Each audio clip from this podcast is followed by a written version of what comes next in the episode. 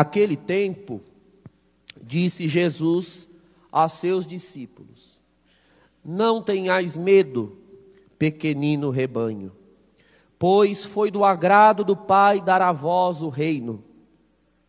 Vendei vossos bens e dai esmola. Fazei bolsas que não se estraguem, um tesouro no céu que não se acabe. Ali o ladrão não chega, nem a traça corrói, porque onde está o vosso tesouro, aí estará também o vosso coração.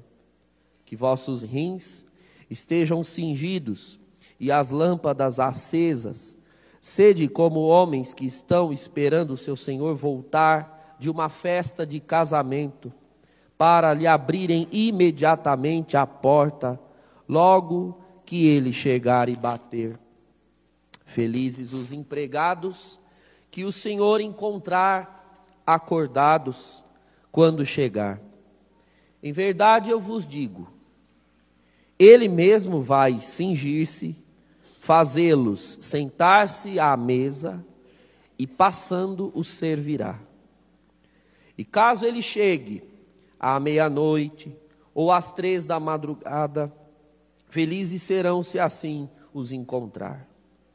Mas ficai certos, se o dono da casa soubesse a hora em que o ladrão iria chegar, não deixaria que arrombasse a sua casa.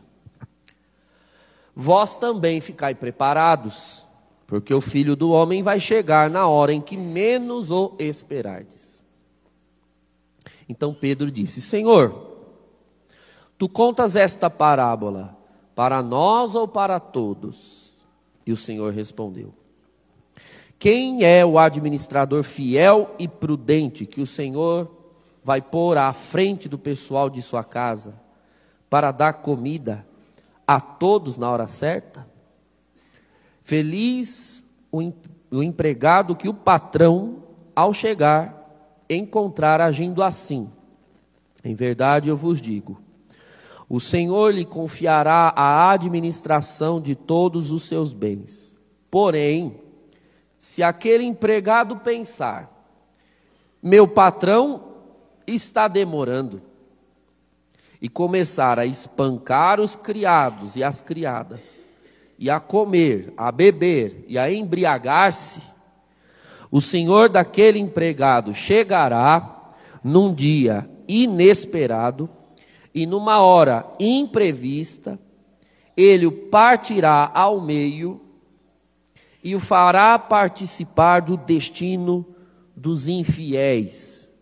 Aquele empregado que, conhecendo a vontade do Senhor, nada preparou, nem agiu conforme a sua vontade, será chicoteado muitas vezes.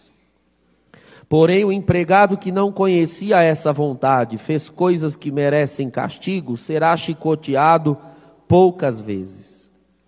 A quem muito foi dado, muito será pedido. A quem muito foi confiado, muito mais será exigido. Palavra da salvação. Louvado seja nosso Senhor Jesus Cristo. Nós estamos no 19 domingo do tempo comum, lendo o Evangelho de São Lucas. Já há três semanas na liturgia dos domingos, nós estamos vendo textos que são bem próprios de São Lucas, exclusivos dele, são textos, irmãos, textos falando sobre o desapego dos bens. São Lucas bate muito nessa tecla. E textos falando sobre a necessidade de nós desapegarmos dos bens, das coisas desse mundo. No domingo passado, nós ouvimos um assunto na palavra que foi a meditação sobre a morte. Nós ouvimos esse assunto, vimos como em virtude da morte estar se aproximando de todos nós um dia após o outro, justamente por isso não vale a pena se apegar às coisas dessa vida. Mas o Espírito Santo, sabendo como pensa o homem, como pensa a mulher, nós somos ardilosos, nós sempre tentamos, dentro de nós, contra-argumentar com o Senhor. E o Espírito Santo se antecipou com essa liturgia para dar resposta a um possível contra-argumento diante do assunto da semana passada. Semana passada o Evangelho insistia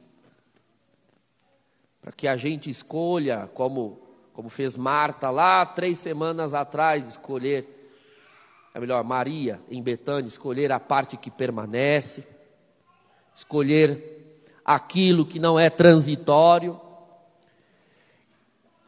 E o assunto da palavra dizia: você vai morrer, nós vamos morrer. Hoje mesmo alguém pode, Deus pode pedir contas da sua vida.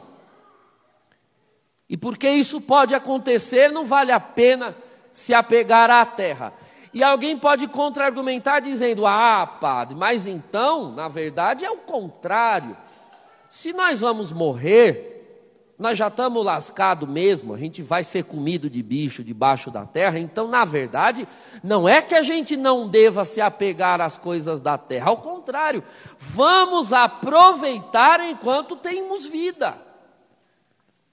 Temos mais é que aproveitar. Veja, havia um empregado aqui, que foi colocado para administrar um bem precioso, o patrão confiou nas mãos dele. O Senhor Deus, o Criador, nos confiou um bem muito precioso, irmãos. As nossas vidas. As nossas vidas, embora nós falemos assim, nossas vidas, elas não têm nada de nossas. Nada de nossas, porque se existe algo que define posse e propriedade, é o poder de determinar a permanência da, da posse e da propriedade ou não. Se uma coisa é sua, você tem o poder sobre ela, de dizer que quer aqui e não ali, que quer com este e não com aquele. Se uma coisa é sua, é posse, é propriedade sua, você exerce o domínio sobre ela. E o fato é que a sua vida, quando resolver que vai sair do seu corpo, ela vai sair. Você querendo ou não, inclusive se olhando no espelho da UTI e dizendo: fique no meu corpo, ela vai dar uma banana para você e vai se atirar para fora do corpo. Ninguém pode deter a própria vida em si com o simples fato de pensar nisso. Você não tem poder sobre a própria vida, para poder fazer com que ela dure o tempo e o tanto que você deseja. E quer dizer que ela é sua? Que coisa sua é essa? Que nem o poder de dizer quanto ela deve ou não durar você tem. A vida não é sua, a vida não é minha. Ela nos foi dada para sermos administradores dela. E o dono dela chegará. E um dos empregados do evangelho pensou: bom, mas ele está demorando. Ele está demorando, eu também não sei que horas ele vem. Então ele decidiu espancar os outros, que também eram propriedades do seu senhor, porque eram criados. Espancar os outros, comer, beber, embriagar-se como muitos optaram, irmãos. Vamos aproveitar essa vida porque ela é curta. Vamos para a balada. Vamos encher a cara. Vamos gozar o quanto pudermos gozar das coisas dessa terra, porque a vida está acabando. Acontece, irmãos, que não basta a meditação sobre a morte, como nós fizemos domingo passado, para que você aprenda, para que eu aprenda, para que aprendamos a não nos apegar a essas coisas. É preciso meditar sobre o juízo, o temor ao juízo e à vinda do Senhor. Há quem pense que a vida toda se acaba com a morte. Existem pessoas que pensam assim no mundo. Morreu, acabou. Se engana, irmãos. No momento da morte, cada ser humano é imediatamente atraído para o seu Criador. E nós deveremos dar contas de tudo o que fizemos, dissemos, de cada escolha realizada, de cada atitude, comportamento. Então, irmãos, é fundamental que eu e você caminhamos, caminhemos em temor. É o que a liturgia de hoje nos quer recordar. O melhor seria, irmãos, o melhor seria que nós aprendêssemos a caminhar em amor. Ir à igreja porque amamos o Senhor, obedecer a palavra, os mandamentos, porque amamos o Senhor. Perdoar a quem devemos perdoar, porque amamos o próximo. Ah, isso seria o ideal. Dar as esmolas, não é? As ofertas, os dízimos, como disse aqui o início do Evangelho, porque a gente ama a obra de Deus, as coisas de Deus. Mas o Senhor sabe bem que depois que o pecado entrou no mundo, nós nos tornamos pessoas tão egoístas, tão soberbas, em si mesmadas, né, fechadas dentro de nós mesmos, que não basta a medida do amor. Uma boa pitada de temor faz muito bem para um cristão caminhar em santidade. O que eu me refiro a, a, a o que eu quero dizer com temor? Temor é você começar a partir de agora a se fazer perguntas do tipo: será que eu não posso perder o céu, perder a vida eterna, ir para o inferno, se eu continuar agindo desse jeito? Será, irmãos, que as pessoas, será que eu, será que você não tememos o juízo de Deus, o julgamento de Deus? Nós vemos algumas atitudes, irmãos, que está evidente que as pessoas não têm nada a temer. Agem como se nunca fossem dar contas da sua vida a ninguém, como se não houvesse ninguém pronto a julgá-las.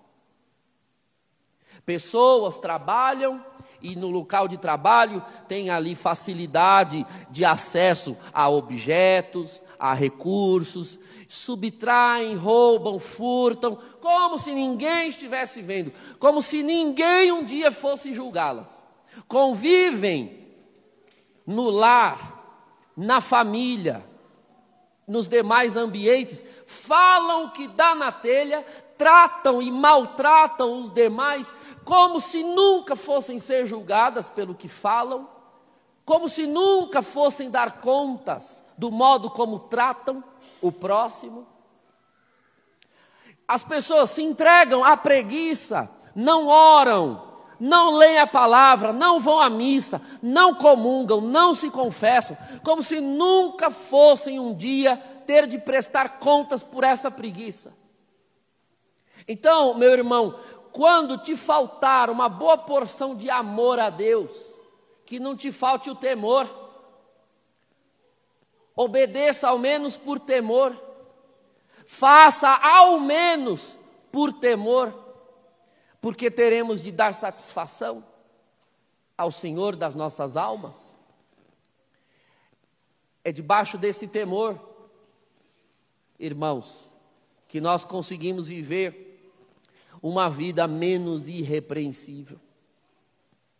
Comece a observar um pouco mais os seus relacionamentos aí, a tal modo como você se comporta, como trata as pessoas, a, a aspereza de palavras, de atitudes, de, de, comportamentos, a preguiça de servir a Deus, de, de vir à casa de Deus.